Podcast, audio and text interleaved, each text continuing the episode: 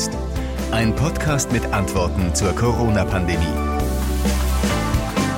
Wir leben nicht in der Endphase der Pandemie, sondern immer noch an ihrem Anfang. Wir wissen nicht ganz genau, wie lang dieser Marathon dauert. Wer zu viele Zwischensprints macht, verstolpert. Lassen Sie uns jetzt das Erreichte nicht verspielen und einen Rückschlag riskieren. Das sind Stimmen aus dieser Woche, die irgendwie mh, hm, etwas anders klingen als das, was man da draußen so wahrnimmt. Also was ich zumindest so wahrnehme. Es darf wieder eingekauft werden, nicht nur im Supermarkt, auch in anderen Geschäften. Es gibt so, stelle ich fest, eine, eine vorsichtige Stimmung von Aufbruch, die sich breit macht. Aber man muss auch sagen, die Gefahr ist noch nicht vorbei. Ihr habt die beiden bestimmt erkannt. Kanzlerin Merkel und Bayerns Ministerpräsident Söder waren das eben.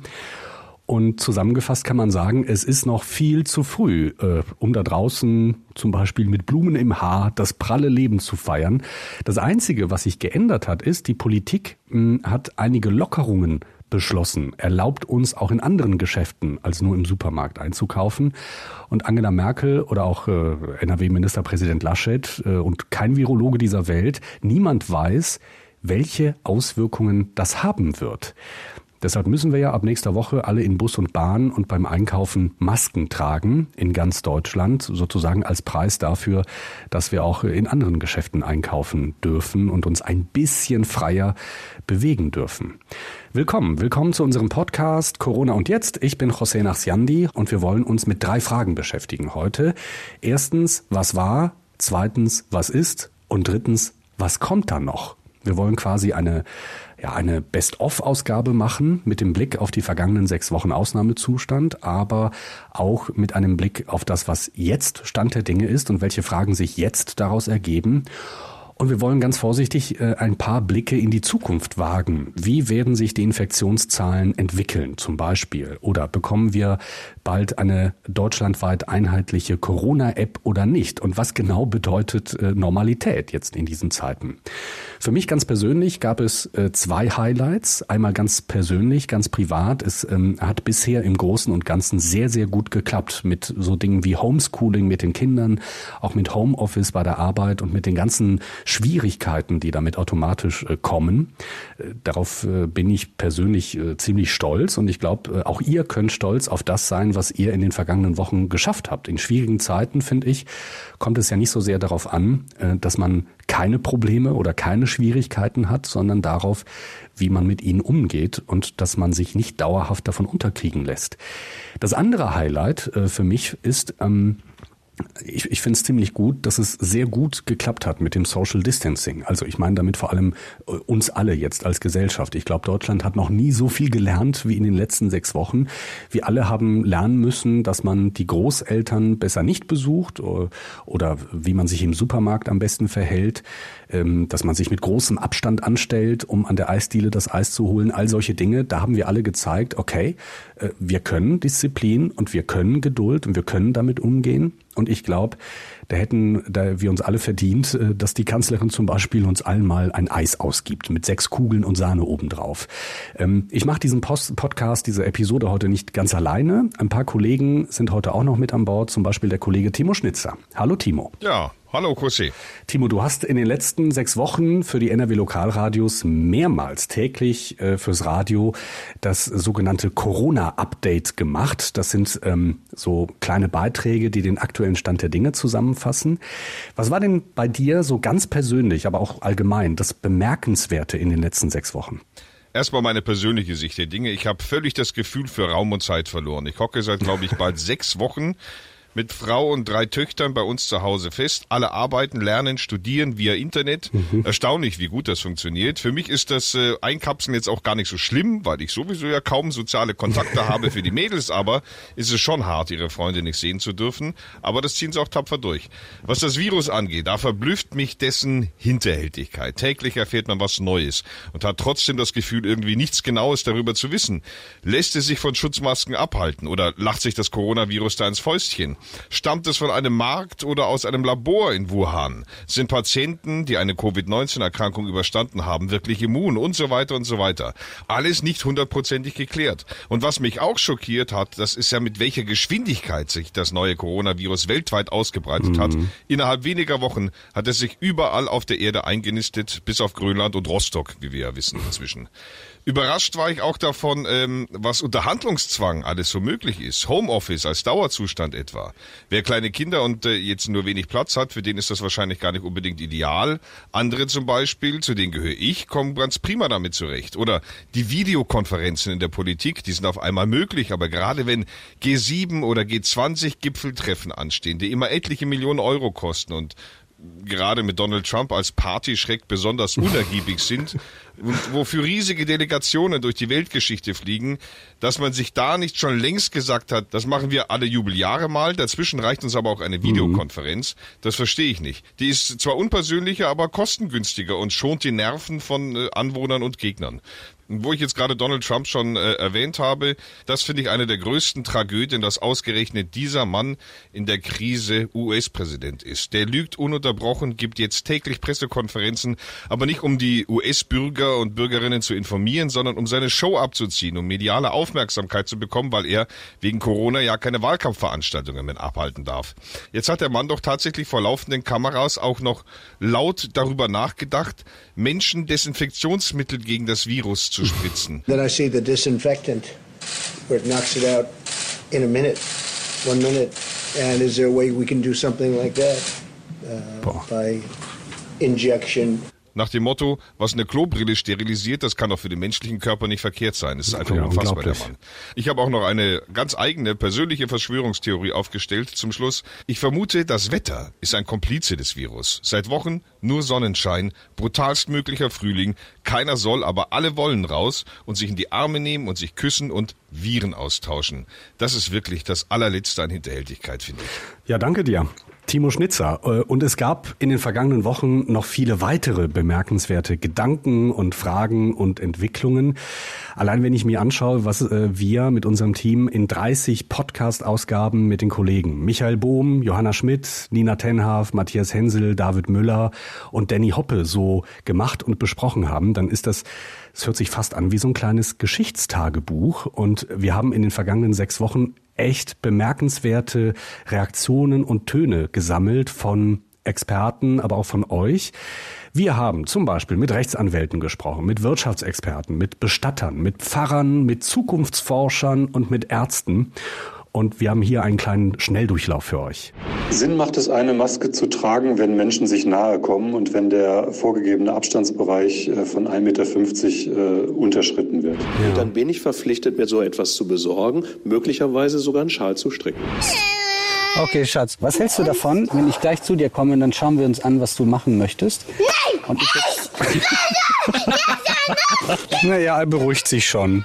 Wir haben geplant, ähm, am 6.6. standesamtlich zu heiraten. Ja, und jetzt ist halt die Frage, ob das so auch stattfinden kann, alles. Wir strahlen einen Gottesdienst, äh, 6 Uhr morgens Gottesdienst aus bei YouTube live. Wir planen auch eine Aktion, bei der ähm, Menschen zu Hause ähm, durch Kerzen anzünden und diese Kerzen dann in ihr Fenster stellen, am Gottesdienst partizipieren können. Man kann, wenn man diese Serien aus dem Blut der Gesundeten sammelt, kann man daraus die Antikörper gewinnen und mit diesen Antikörpern quasi schwer Erkrankte heilen. Es klappt bei einigen Banken offenbar ordentlich und bei anderen Banken überhaupt nicht gut. Wenn man das jetzt böse formuliert, könnte man auch sagen, es gibt da schon Banken, die machen sich gerade überflüssig. Also ich finde es vor allem eine, eine gute Idee, das System graduell hochzufahren und nicht von einem Tag auf den nächsten zu sagen, okay, Krise vorbei und das war's jetzt. Toilettenpapier, das Produkt des Jahres. Wer hätte vor ein paar Wochen noch gedacht, dass Reis, Nudeln und Toilettenpapier die nachgefragtesten Artikel sein werden? Also wir bestimmt nicht. Sehr wohl dürfen Sie im Moment noch die Beerdigung mit begleiten. Das ist durch dieses Kontaktverbot immer noch aufrechterhalten, dass Beerdigungen bei Erd- und bei Feuerbestattungen im engsten Kreise mit notwendigem Sicherheitsabstand mit ausgeführt werden können. Das kalendarische Alter als alleiniges Entscheidungskriterium, ob jemand eine Therapie erhält oder nicht, ist für uns nicht den Weg, den wir mitgehen. Das ist eine Diskriminierung, genauso wie wir auch sagen, soziale Faktoren, Behinderung etc. sind absolut keine Kriterien. So, und ein Highlight war, finde ich, wir hatten fast zeitgleich im Radio und in unserem Podcast NRW-Ministerpräsident Armin Laschet im Interview. Und er hat äh, sehr tapfer Rede und Antwort gestanden. Er hat nämlich eure Fragen beantwortet, die ihr ihm gestellt habt. Mein Name ist Manfred und ich habe einen Schrebergarten. Wir wollen am Sonntag Kaffee trinken mit einem Nachbarbärchen. Also wir wären zu viert und würden den Sicherheitsabstand halten. Das sind die direkten Gartennachbarn. Ist das erlaubt? ja, nach den Regeln ist es nicht erlaubt. Die Regel über die Kontaktsperre bedeutet, man soll eigentlich nur Menschen aus dem eigenen Hausstand, also mit denen man ohnehin zusammenlebt, treffen. Und wir haben ja gesagt, wir wollen größere Gruppen vermeiden. Wir wollen keine Ausgangssperre, aber im öffentlichen Raum soll man sich nicht in größeren Gruppen treffen und größere Gruppen beginnen ab zwei Personen. Also wäre vier zu viel. Ich gehe aber mal davon aus, dass alle im Land die Regeln verstanden haben und ordnungsgemäß dann auch Lösungen finden, wie man auch über Gartenzäune hinweg kommunizieren kann. Ich glaube nicht, dass die Polizei jetzt durch die Schrebergärten geht.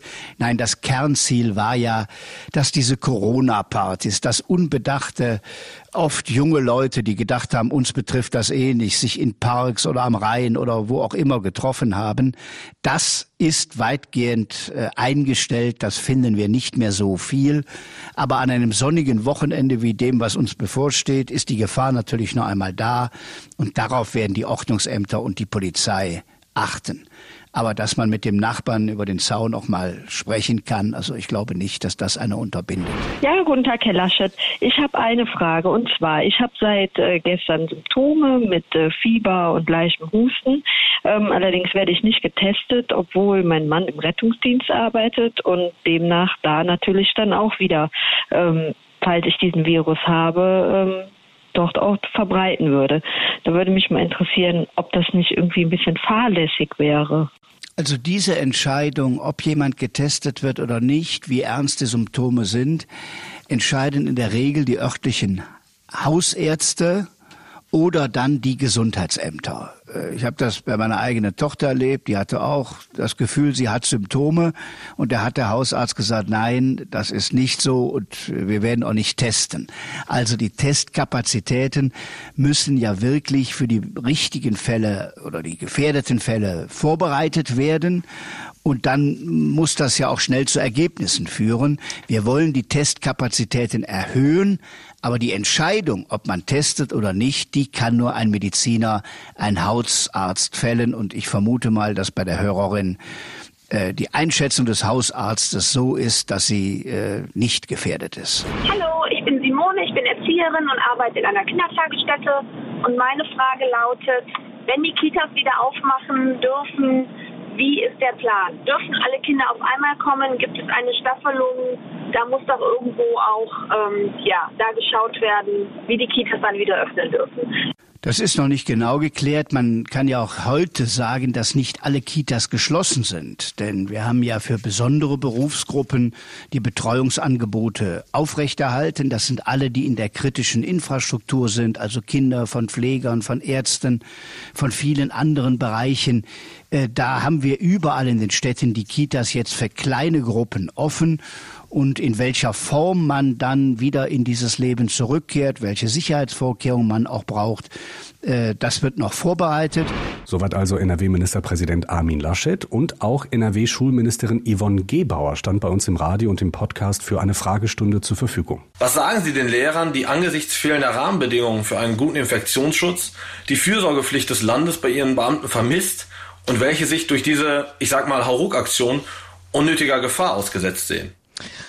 Also von einer Hauruck-Auktion würde ich jetzt hier nicht sprechen. Wir haben frühzeitig äh, die Schulträger, aber auch die Schulleitungen informiert, was wir uns ähm, in Nordrhein-Westfalen vorstellen, wie der Zeitplan ist. Ich weiß, es ist mitunter eine Herausforderung, entsprechend hier Konzepte zu erarbeiten, Raumpläne zu erstellen.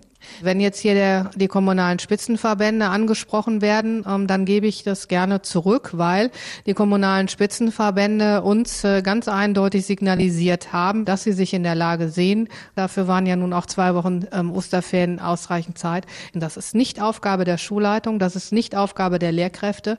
Hier geht es um ähm, innerschulische Angelegenheiten, aber was den Zustand der Schulgebäude anbelangt, dafür sind die Kommunen, dafür sind die Gemeinden zuständig und ähm, das müssen sie auch im Rahmen dann eines Hygieneprotokolls auch ähm, zu verstehen gehen, ob es ihnen gelungen ist oder vielleicht sogar nicht. Soweit also der Blick in die Vergangenheit, also in die vergangenen sechs Wochen. Und damit wollen wir uns der Gegenwart zuwenden. Für mich das Ungewöhnlichste, was das hier und jetzt ausmacht, ist, dass wir spätestens ab Montag beim Einkaufen und im öffentlichen Personennahverkehr Masken tragen müssen. Das ist etwas, äh, was mir persönlich sehr schwer fällt, besonders schwer. Also Abstand halten, okay, das ist zu machen.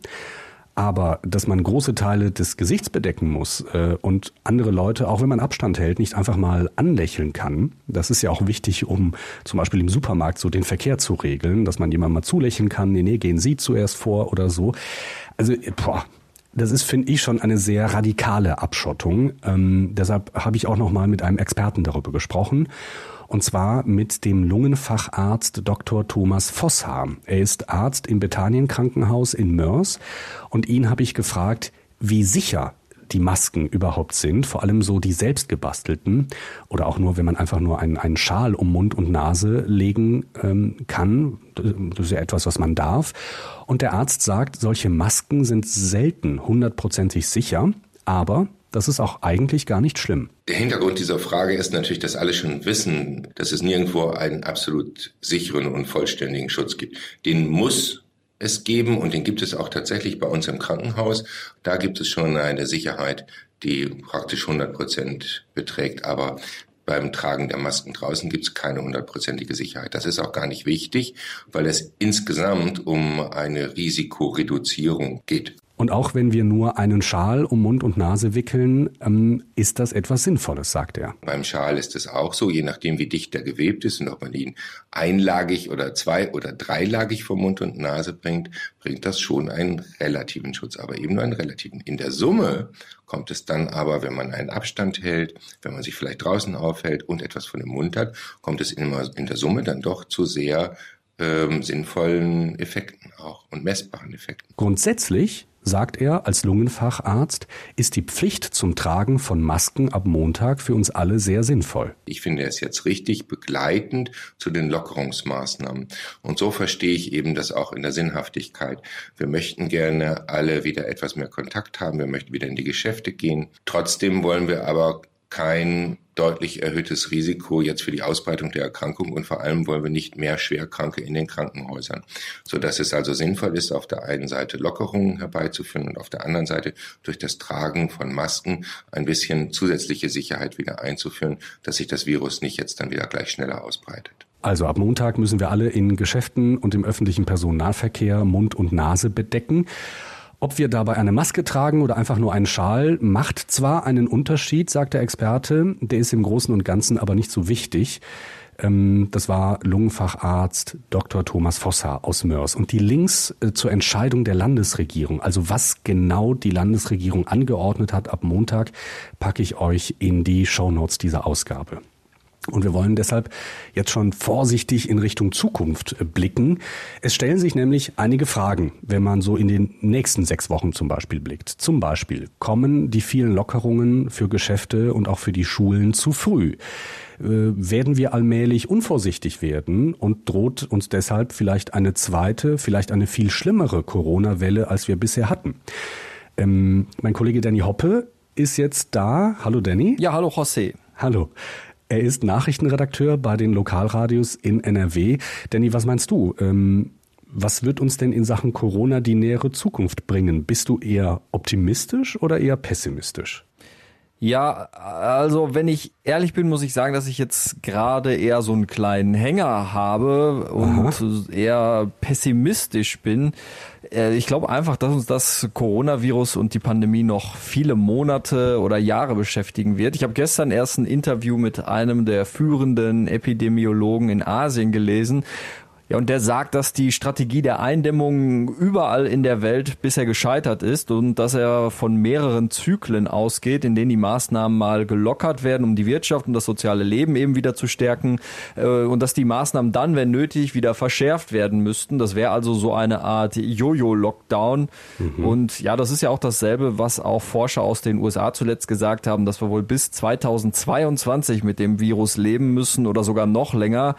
Ja, und als ich das alles so gelesen habe, äh, muss ich sagen, hat mich das schon äh, etwas runtergezogen, weil ich jetzt bei mir selber auch so langsam merke, dass es anfängt zu nerven irgendwie alles. Also die ersten Wochen waren noch, war ich noch ganz optimistisch. Ähm, mhm. Da hat's eigentlich alles ganz gut geklappt, äh, die Arbeit und auch so die Betreuung der Kinder unter einen Hut zu bekommen. Wir waren jeden Tag äh, ein paar Stunden bei uns im Kleingarten. Das tat eigentlich immer richtig gut. Also man konnte trotzdem an die frische Luft gehen. Meine Frau und ich haben viel im Homeoffice gearbeitet und die Kids waren gut drauf und es hat fast schon sowas wie eine Art ja, Entschleunigung eingesetzt, weil man einfach morgens oft so diesen Alltagsstress nicht mehr hatte, wie man das sonst hatte. Ja, aber jetzt so langsam merkt man, dass so die ersten Anzeichen eines Lagerkollers einsetzen. Einfach weil so ein mhm. bisschen die Perspektive fehlt. Also die Perspektive für eine Rückkehr zur Normalität. Und ähm, ja, unser Familienminister, Herr Stamp, hat ja jetzt auch noch mal die Hoffnung gedämpft, äh, was so die Kita-Öffnungen angeht und gesagt, dass das eben alles noch dauert, bis die wieder im Normalbetrieb laufen ja, und das ist es auch, was jetzt bei mir so ein bisschen auf die Stimmung drückt, weil man mhm. merkt, den Kindern, äh, ja, denen fehlt auch so langsam immer mehr das Spielen mit den Freunden. Und ähm, dasselbe ist auch, was jetzt so die eigenen Eltern angeht da ist halt auch äh, der Kontakt auf Dauer immer nur über FaceTime, das reicht eben nicht. Also man möchte sich halt schon wieder mal persönlich sehen und äh, Zeit verbringen. Es sind jetzt auch in den letzten Wochen einige Geburtstage, die man äh, wegen des Coronavirus eben jetzt nicht feiern mhm. konnte, wie man das sonst getan hätte. Ja, und äh, auch das äh, Treffen mit Freunden fehlt immer mehr. Ne? Auch so einfach, so einfache Dinge wie mal wieder im Biergarten sitzen, Weizen trinken, sich auf ja. Burger treffen, schwimmen gehen, in den Zoo gehen. Ähm, da kann man alles für ein paar Wochen mal drauf verzichten, aber so langsam ähm, vermisst man dann so dieses Alltägliche dann doch immer mehr. Und ja, wie gesagt, die ersten Wochen äh, optimistisch, jetzt äh, so langsam eher pessimistisch, aber das, ähm, ja, das Wichtigste ist ja weiterhin, muss man auch einfach mal sagen, man ist gesund, Mhm. Und äh, das ist halt auch das Wichtigste, dass man selbst ja. und die anderen gesund bleiben. Ja, das stimmt. Danke, Danny. Und ich glaube, damit das so bleibt, ist es, glaube ich, wichtig, dass wir verstehen, die Gefahr ist noch nicht vorbei. Es gibt zum Beispiel noch keinen Impfstoff gegen das Coronavirus und auch noch kein Medikament. Jetzt muss man dazu sagen, in Deutschland darf seit dieser Woche, seit Mittwoch, seit vorgestern, zum ersten Mal ein möglicher Impfstoff gegen das neue Coronavirus äh, getestet werden an Menschen. Das Paul-Ehrlich-Institut hat dem Unternehmen BioNTech aus Mainz die Genehmigung erteilt, um in einer klinischen Studie ähm, ja, mit, mit Freiwilligen Tests zu machen. Dieser Wirkstoff heißt fürs Protokoll BNT 162B1. Und das Unternehmen äh, BioNTech äh, sagt, dass es zunächst Tests geben soll an etwa 200 gesunden Menschen, so zwischen 18 und 55 Jahren. Ähm, das ist ein Test äh, der sogenannten äh, Phase 1, Phase 2. Und äh, es geht zum einen darum, wie sicher ist dieser Impfstoff und wie verträglich ist dieser Impfstoff. Also es wird zum Beispiel untersucht, ob das Mittel bei jemandem, der geimpft wird, eine ganz konkrete Immunantwort auslöst gegen den Erreger. Und diese Immunantwort ist wichtig, um einen Menschen vor einer Infektion mit Corona zu schützen. Ähm, und auch äh, soll untersucht werden, ob die äh, optimale Impfstoffdosis ähm, äh, schon festgestellt wurde oder ob man da noch was nachjustieren muss. Die Studie soll Ende April beginnen, also nächste Woche spätestens, und erste Daten sollen im Juni, im Juno vorliegen.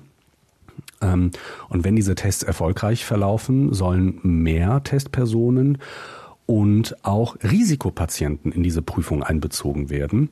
Der Gesundheitsminister Jens Spahn ähm, hat das schon kommentiert. Er spricht von einem sehr guten Signal. Es werde aber noch Monate dauern, bis wirklich ein Impfstoff zur Verfügung stehen kann. Dieser Wirkstoff von BioNTech ähm, für die Freaks unter uns gehört in die Gruppe der sogenannten genbasierten Impfstoffe, also ein äh, sogenannter RNA-Impfstoff.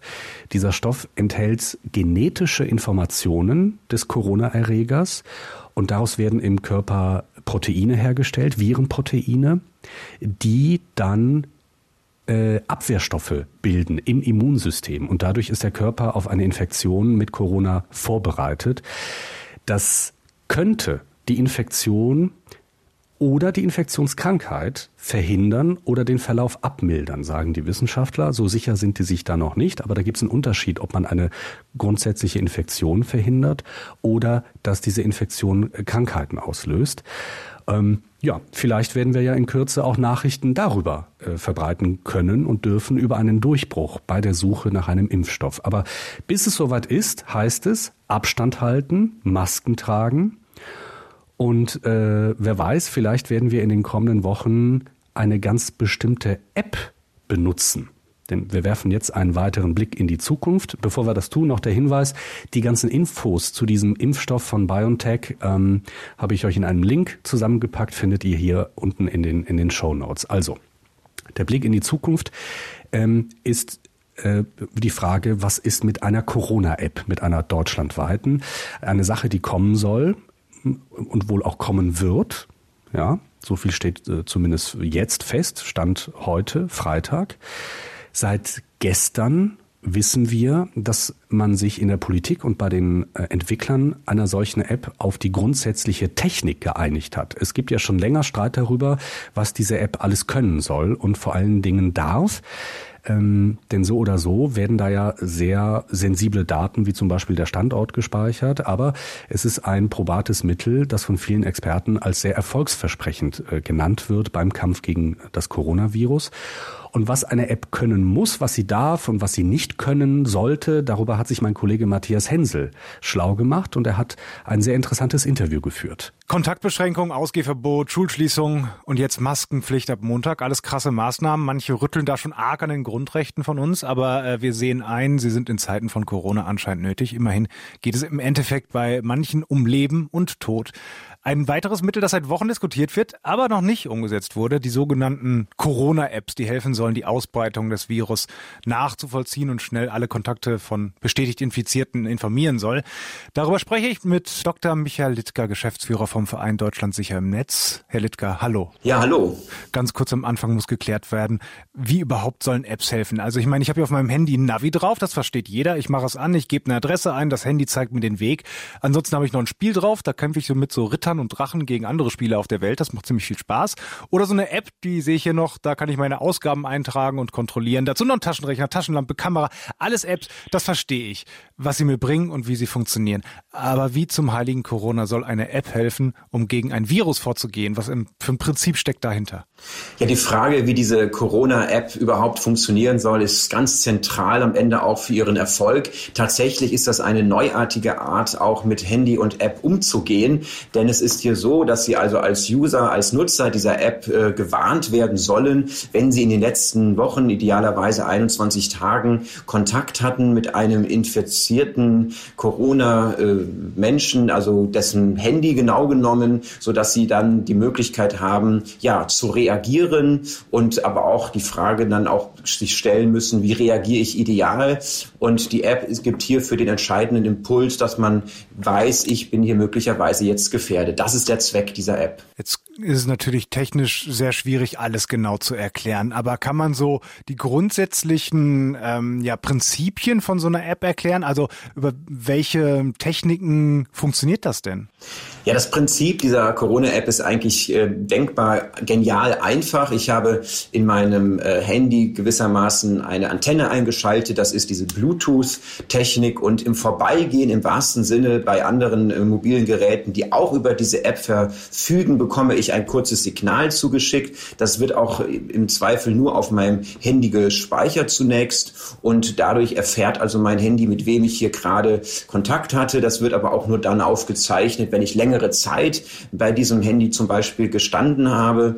Und ähm, ja, wenn es sich dann irgendwann herausstellt, dass eben dieses andere Handy zum Beispiel, ja, oder ich selbst von Corona äh, betroffen bin, dann äh, ermöglicht es diese Technik durch entsprechende Informationen, mich darauf hinzuweisen, dass eben genau dieses Handy, was ich an einem Tag X begegnet bin, dass das also in meiner Umgebung war und ich entsprechend auch hier jetzt gefährdet sein soll. Jetzt werden da ja auch noch verschiedene Funktionen diskutiert oder verschiedene Herangehensweisen diskutiert. Ein Stichwort beziehungsweise zwei Stichwörter werden immer wieder genannt und zwar sind das Tracing und Tracking klingen ziemlich ähnlich, bedeuten auch was ähnliches, sind aber trotzdem ein Unterschied dazwischen. Was ist der Unterschied?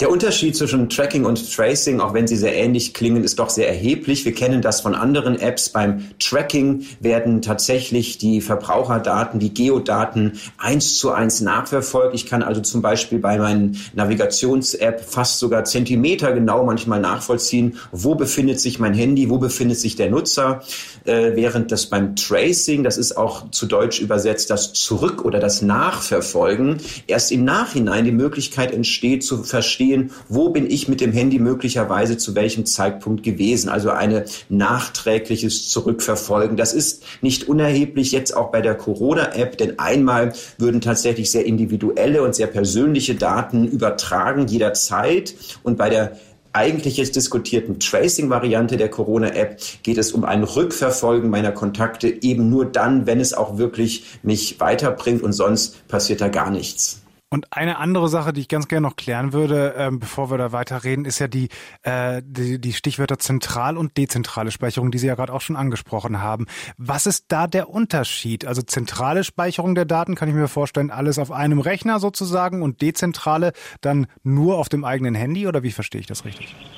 Ja hinter diesen Wortungetümern PEP-PT oder auch eben DP3T steckt im Grunde eine ganz, ganz einfacher Unterschied. Zum einen werden die Informationen, die Daten, die ich mit meinem Handy abfische, mit meinem Bluetooth-Technik, werden entweder äh, äh, direkt weitergegeben an einen eben zentralen Server, wo sie angeblich sicher auch äh, anonymisiert hinterlegt sind. Ja, oder in der dezentralen Variante werden diese Daten ausschließlich auf meinem Handy äh, gesichert und dort auch gespeichert. Und nur wenn ich entsprechend dann aufmerksam gemacht werde von einem zentralen Standpunkt, dass ich da möglicherweise Kontakt hatte, erst dann aktivieren sich diese Kontakte und auch nur auf meinem Handy. Das ist in Kürze der Unterschied zwischen der zentralen Speicherung an einem Ort oder der dezentralen Speicherung auf vielen Handys, die diese Apps benutzen. Da ist natürlich dann immer die Gefahr größer, könnte ich mir äh, vorstellen, wenn man es dezentral macht, dass, ähm, was weiß ich, das Handy dann, dann doch wieder derjenige die App deinstalliert hat oder dann keinen Empfang hat oder der Akku leer ist oder das Handy kaputt geht und dann die Daten eben gar nicht mehr vorliegen. Ähm, genauso beim Tracking und Tracing ist es ja so, natürlich klingt es schöner und datenschutzfreundlicher, wenn ich sage, es kann nur zurückverfolgt werden und es wird nicht aktiv die ganze Zeit meine Daten gesendet. Aber da könnte ich mir vorstellen, dass es äh, die Funktionsweise dann nicht so schön und umfangreich ist, ähm, wie eben, wenn man sagt, kann die ganze Zeit die Daten tracken und die ganze Zeit die Daten noch zentral abrufen. Also ist da das der, der große Punkt, dass eigentlich funktionsweise in der Theorie Tracking und zentral gespeichert besser funktionieren könnte, aber datenschutzrechtlich viel, viel problematischer ist? Also das sind durchaus zwei Seiten einer Medaille. Zum einen muss diese App natürlich auch funktionieren, sie muss nützlich sein und das sehen auch die Datenschützer so. Das heißt, je nützlicher und je sinnvoller diese App ist, desto besser kann man auch einen Eingriff möglicherweise in die Privatsphäre rechtfertigen. Deshalb ist das auch datenschutztechnisch überhaupt nicht trivial, ob so eine App wirklich auch funktioniert und einen Nutzen hat. Tatsächlich aber ist es nun so, dass bei den unterschiedlichen Technologien dann auch unterschiedliche, äh, ich sag mal, ähm, ja, Situationen auch entstehen. Bei der dezentralen Speicherung habe ich von vornherein eine gewisse Gewährleistung. Da kann man zentral gar nicht so viel ähm, ja, Missbrauch oder andere Anwendungen zum Beispiel mit durchführen, weil sie eben dezentral nur gespeichert sind.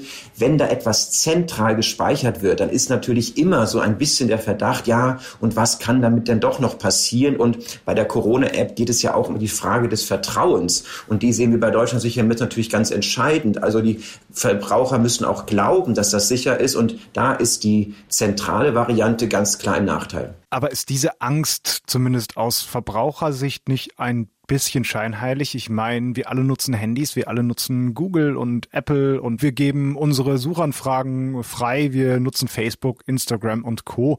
Wir geben den Privatfirmen ja schon quasi Big Data.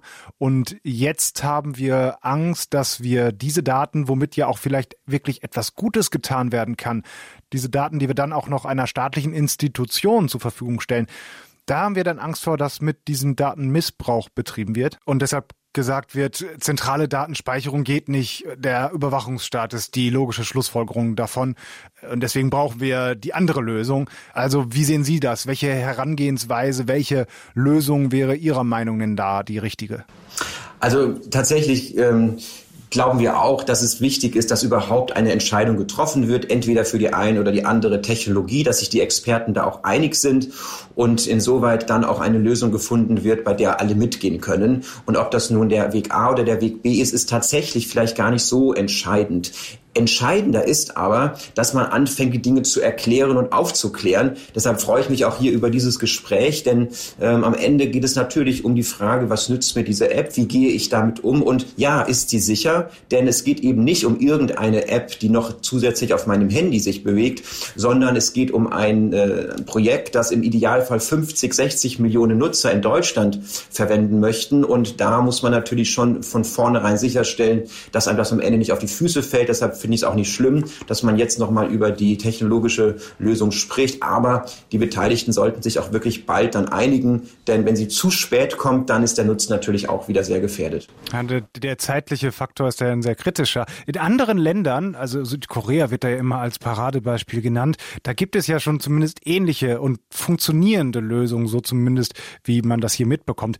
Ähm, warum also kann man das vergleichen? Und wenn ja, warum dauert dann so eine Umsetzung bei uns so lange, wenn es doch anscheinend schon Lösungen gibt? Ja, das ähm, werde ich auch dann häufiger gefragt. Das liegt daran, dass äh, ein Land wie Südkorea natürlich gar nicht so leicht zu vergleichen ist mit einem Land wie Deutschland.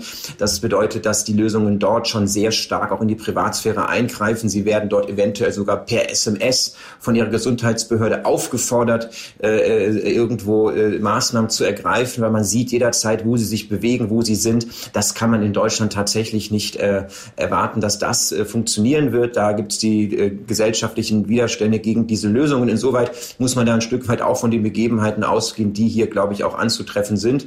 Andererseits sehe ich auch eine Riesenchance, dass eine deutsche oder eine europäische Lösung hier etwas auf den Markt bringt, die eben auch näher an unseren Datenschutzvorstellungen und den Vorstellungen auch an Vertrauen im Internet äh, sich dran bewegen. Und insoweit muss es aber auch jetzt dann bald äh, zu einer Umsetzung kommen. Und ähm, dann kann man da auch eine große Chance, irgendwo Vorreiter zu werden für eine datenschutzfreundlichere Lösung dieser Corona-App. Dann machen wir es doch mal so wie Pippi Langstrumpf und machen uns die Welt, wie sie uns gefällt. Wie sehe denn Ihrer Meinung Stand jetzt nach die beste Lösung aus? Wenn Sie von jetzt auf gleich eine fertige App vorstellen könnten und sagen, das ist jetzt die App, das ist jetzt die Lösung, die wir vorschlagen würden. Wie sehe die aus? Also drei Dinge. Erstens, genau, dass jetzt bald eine Lösung kommt, ist äh, ganz zentral, die dann auch von den äh, Datenschützern äh, entsprechend als sicher wahrgenommen und empfunden wird und auch geprüft wird. Zweitens, sie muss wirklich gut erklärt werden. Sollten wir lieber heute als morgen mit anfangen. Also die Frage, was mache ich denn mit dieser App, wenn ich dann entsprechende Nachrichten bekomme? Das ist für die Verbraucher ganz wesentlich. Ja, und drittens, sie soll dann auch wirklich nur für diesen Zweck zum Einsatz kommen und möglicherweise auch wieder äh, vom Handy runtergenommen werden, wenn die Pandemie hoffentlich irgendwann mal vorbei ist, weil äh, dann hat man auch diese ähm, App, die eben für diesen speziellen Fall ja auch nur gemacht ist, nicht unnötigerweise auf seinem Handy. Diese drei Dinge sollten bald passieren und ich glaube, dann können wir da auch auf eine sehr gute Unterstützung hoffen, die uns bei der Verlangsamung dieser Corona-Pandemie auch wirklich wirksam unterstützen kann. Und dann nochmal realistisch. Also der ursprüngliche Zeitraum, der war ja, glaube ich, mal mit, ja, mit, mit, mit Anfang April oder so angegeben, Mitte April, bis da was kommt. Das muss man dann, ja, dann, oder muss man schnell wieder zurückrudern. Mittlerweile äh, heißt es, es dauert wohl noch so bis Ende Mai, bis da was auf den Markt wirklich kommt. Ähm, kann man da jetzt schon realistisch absehen? Sie haben da vielleicht auch ein besseren, bisschen besseren Einblick mhm. nach äh, intern, wie weit die Entwicklung und die Verhandlungen wahrscheinlich auch da vorangeschritten sind? Ja. Oder kann man sagen, kann man einfach noch nicht sagen, sagen, was für ein Zeitraum da jetzt realistisch ist? Also als Verbraucher müssen wir uns, glaube ich, darauf einstellen, dass wir vor Ende Mai hier keine äh, Corona-App äh, bekommen werden. Das heißt, äh, wir haben jetzt noch drei, vier Wochen Zeit, auch als Verbraucher uns auf dieses Thema vorzubereiten. Diese Zeit sollten wir aber nutzen und äh, es ist zu hoffen, dass es dann auch zu der Umsetzung dieser App kommt, denn dann ist es schon bald äh, Sommer und äh, dann wird auch der Nutzen dieser App natürlich immer geringer. Dr. Michael Littger war das, der Geschäftsführer von Deutschland sicher im Netz, im Gespräch mit meinem Kollegen Matthias Hensel. Also, das war ein vorsichtiger Blick in die Zukunft, der ungefähr fünfwöchige Blick in die Zukunft, denn dann soll diese Corona-App in Deutschland auf jeden Fall rauskommen. Das ist zumindest das Ziel, Stand heute. Und mittlerweile hat man aus dem Gesundheitsministerium auch schon gehört, ja, die Daten sollen dann zentral gespeichert werden. Das würde die App einfach deutlich besser machen, weil man so schnellere und genauere Daten erheben kann. Es soll aber keine Möglichkeit geben, zum Beispiel einzelne Personen in Echtzeit zu tracken. Und im Endeffekt ist diese App dann auch eben freiwillig. Auch dazu packen wir euch einen Link in die äh, Show Notes, damit ihr euch da noch äh, tiefergehend informieren könnt. Es gab in den letzten sechs Wochen natürlich auch sehr viele Fragen von euch, von unseren Podcast-Hörern. Eine dieser Fragen ist zum Beispiel, von Nicole Langer. Die schreibt, hallo, ab Montag gilt in den Läden und äh, öffentlichen Verkehrsmitteln ja Maskenpflicht. Gilt das auch für Kinder? Denn ich gehe zwischendurch auch mit meinem Baby oder mit meiner kleinen Tochter einkaufen. Und dazu haben wir die Antwort gerade bekommen. Das ist gerade entschieden worden. Und zwar von dem Gesundheitsminister Nordrhein-Westfalen, Karl-Josef Laumann. Der hat gerade gesagt, dass Kinder nach seinen Angaben äh, ab Schuleintritt Mund und Nase mit einer Maske bedecken sollen, also ab einem Alter von sechs Jahren. Also Kinder, die jünger sind als sechs Jahre, sollen Stand heute keine Maske tragen müssen. Das war unser Blick in die Vergangenheit, in die Gegenwart und in die Zukunft. Wir gehen mit unserem Podcast Corona und jetzt in eine kleine Pause von mindestens einer Woche. Sobald es entscheidende Neuigkeiten oder entscheidende Fragen und Entwicklungen gibt, melden wir uns natürlich wieder mit unserem Podcast Corona und jetzt. Bis dahin, bleibt bitte entspannt und bleibt gesund.